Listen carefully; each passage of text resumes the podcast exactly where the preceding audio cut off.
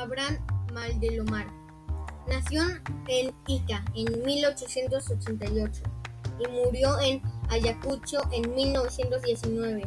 Fue un narrador, poeta, periodista, dibujante, ensayista y dramaturgo peruano, considerado uno de los principales cuentistas del Perú junto con Julio Ramón Ribeiro.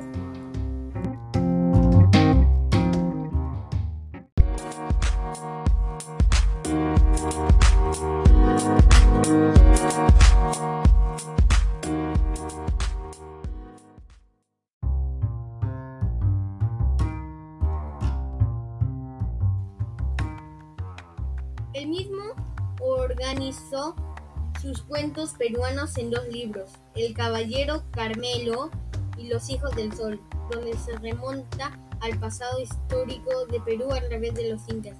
En estos dos libros se ven los primeros testimonios del cuento neocriollo peruano de rasgos postmodernistas.